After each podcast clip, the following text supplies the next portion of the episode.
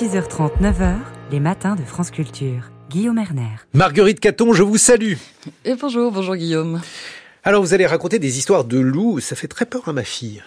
Les enfants n'ont plus peur du loup, Guillaume. Ils l'appellent Charles, ils lui font des bisous. Vous n'avez pas écouté Anne Sylvestre Enfin, à l'heure actuelle, c'est plutôt la Commission européenne qui semble craindre le loup et les menaces que l'animal fait peser sur le bétail.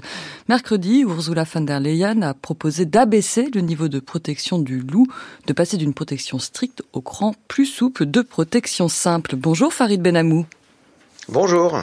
Vous êtes géographe, professeur en classe préparatoire et chercheur associé à l'université de Poitiers.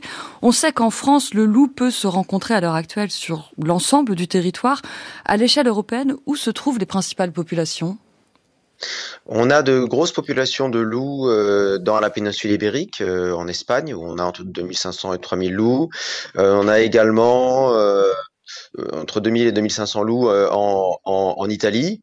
Et puis, euh, depuis les années 2000, il y a une population qui développe en Allemagne, provenance de, de Pologne principalement. Et puis, donc, dans toute l'Europe de l'Est, c'est là qu'on va trouver le gros de la population de loups en Europe. La commission dénombre 20 300 loups dans l'Union européenne. Pour mémoire, ils étaient 11 000 en 2012, donc on a vraiment une expansion de l'espèce qui n'est pas sans conséquence sur les activités humaines, l'élevage en particulier. Est-ce que le loup mange tout ce qu'il peut, Farid Benamou Des espèces sauvages, les cerfs, les chevreuils, et des espèces domestiques comme les agneaux ou les veaux? Et Comment choisit-il ses proies?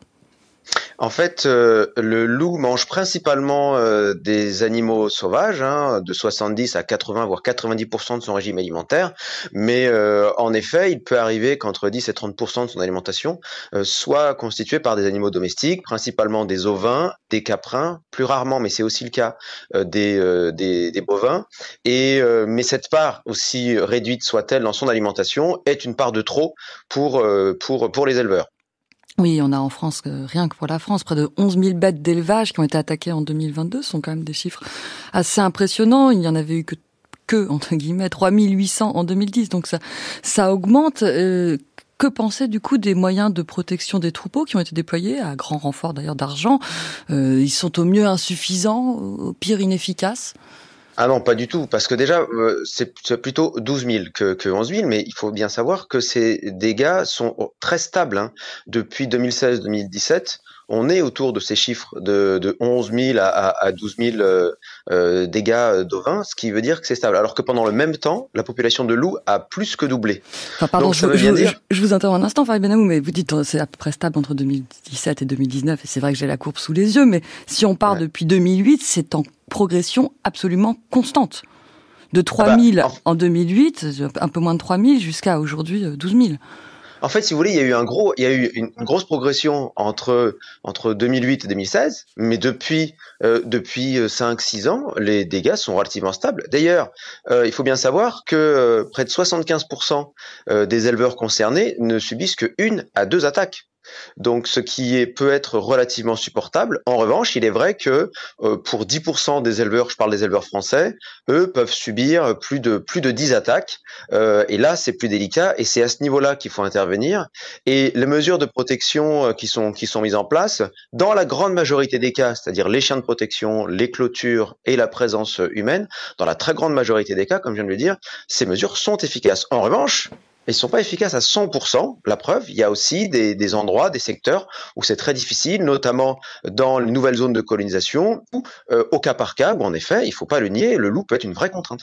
Si les États membres de l'Union suivent la proposition de la Commission et que le loup ne bénéficie plus que d'une simple protection, qu'est-ce qui s'en trouvera changé concrètement? Qu'est-ce que qu'est-ce que cela autorise? Eh ben, ça autorise encore plus de, de, de, de tirs de loup. Et en fait, on, on, on, se demande où veut en venir la Commission, mais les autorités françaises aussi avec. En fait, tout ça, c'est de la, c'est de la gesticulation, parce que euh, le statut actuel de protection stricte permet déjà d'éliminer près de 20% de la population de loups. C'est-à-dire que c'est énorme. Quand, quand on veut euh, un état de conservation euh, souhaitable, là, on a plutôt un état de conservation minimum. En fait, il y a plusieurs études qui montrent que ce n'est pas les tirs hein, qui font diminuer les dégâts. Il faut savoir quels sont les objectifs. Est-ce que les objectifs, c'est faire diminuer les dégâts de la prédation ou c'est diminuer la population de loups? Parce que toutes les études montrent qu'il n'y a pas de corrélation entre le nombre de loups et, euh, et les attaques. Vous pouvez avoir un seul loup dans un secteur qui va faire énormément de dégâts et une meute constituée qui va quasiment pas toucher la faune, domestique. Donc là, je pense qu'il y a, un vrai problème et on est encore dans, une forme de démagogie. Qu'est-ce qui est autorisé à l'heure actuelle? Parce que vous le dites en effet, la protection même importante dont bénéficie encore l'espèce n'empêche pas qu'il y ait de nombreuses dérogations et des tirs euh, qui, qui sont importants. Est-ce que vous pouvez nous préciser la différence entre les tirs d'effarouchement, les tirs de défense simple, les tirs de défense renforcés, puis il y a aussi des plafonds d'abattage, on comprend pas tout. Oui, alors en, en, en fait, euh, à l'heure actuelle, il y a à peu près 1100 loups hein, euh, en France, estimés par euh, l'Office français de la biodiversité, et sont autorisés à l'abattage. Alors c'est plutôt c'est 19%, mais 19%, ça fait plus de plus de 200 loups euh, qui sont autorisés. Voilà. Euh, et, donc au niveau des, alors maintenant ça va être très simple puisque les tirs de défense et les tirs de défense renforcés, ça va être simplifié. C'est-à-dire que en fait, pour déclencher ces tirs d'élimination, il, il, fallait que les mesures de protection euh, soient soient soient mises en place et euh, il fallait euh, plus de, de comment dire de, de contraintes pour les tirs de défense renforcés qui peuvent aller jusqu'à plus d'un kilomètre de, de l'exploitation. Maintenant tout ça ça va être ça va être simplifié. C'est-à-dire que en gros, on va pas forcément tuer euh, un loup en en action, en action de prédation, ce que permet quasiment le tir de défense, c'est-à-dire à proximité de l'exploitation. En gros, ce qui va se passer maintenant, on va tirer des loups pour tirer des loups. Et le problème, c'est qu'il y a un tir qui est intéressant, c'est le tir d'effarouchement. Parce que le tir d'effarouchement, éventuellement, il fait peur au loup, il fait mal au loup s'il le touche avec des ballons à caoutchouc ou du gros sel. C'est ça qui est intéressant, parce que le loup est un animal culturel. Et un loup mort n'apprend rien. Alors qu'un loup qui a, qui a subi une grosse douleur, il va non seulement avoir lui-même peur et transmettre ce comportement. C'est ça qui est intéressant. Et hélas, ces tirs de ces tirs d'effarouchement qui font peur au loup, ils ne sont pas assez mis en avant et c'est bien dommage. Qui pratique les tirs? C'est les éleveurs eux-mêmes ou ce sont des louvetiers alors, dans le cadre des tirs de défense, jusqu'à maintenant, euh, ça pouvait être l'éleveur lui-même, mais euh, et les tirs de défense renforcés, ça pouvait être plutôt des agents de l'Office français de la biodiversité, comme il y a une brigade spécifique hein, de salariés de l'État, qu'on appelle la brigade loup. Et puis en effet, vous avez les, agents de, de, louveterie, donc qui sont euh, des chasseurs bénévoles assermentés auprès de la préfecture, qui eux peuvent piloter des opérations de chasse avec des, chasseurs euh, bénévoles aussi en renfort.